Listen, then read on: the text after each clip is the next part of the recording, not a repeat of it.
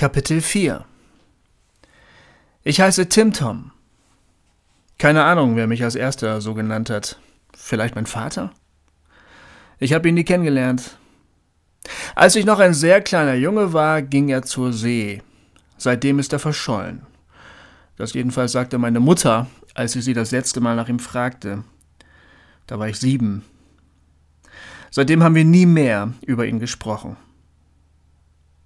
Ich glaube, sie hat mich deshalb angelogen, weil sie mir die viel brutalere Wahrheit nicht zumuten wollte, dass er wegging, weil er auf das Leben mit ihr und mir keinen Bock hatte.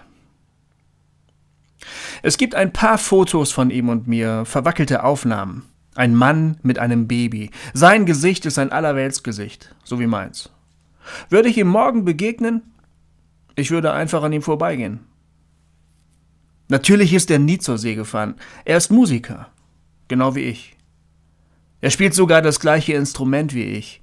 Und er hat eine Band, das Tom Major Quintett. Das ist natürlich nur ein Künstlername. In Wirklichkeit heißt er Hans Zachert.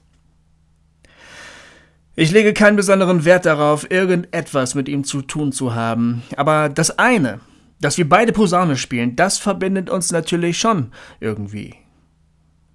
Ich habe mich oft gefragt, warum ich nicht ein anderes Instrument gelernt habe. Schlagzeug, Gitarre, Bass. Etwas Normales halt. Jedenfalls für einen wie mich, der sich in der Rockmusik zu Hause fühlt. Aber ein Instrument suchst du dir nicht aus, es sucht dich aus.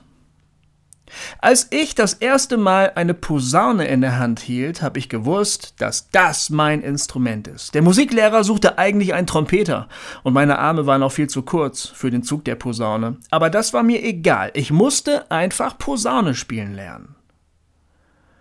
Mit meinem Vater hat das nichts zu tun. Ich glaube, ich habe damals gar nicht gewusst, dass er Posaunist ist und in Jazz- und Funkformationen spielt. Ich habe ihn ja gar nicht gekannt. Wie hätte ich also wissen sollen, was für ein Instrument er spielt?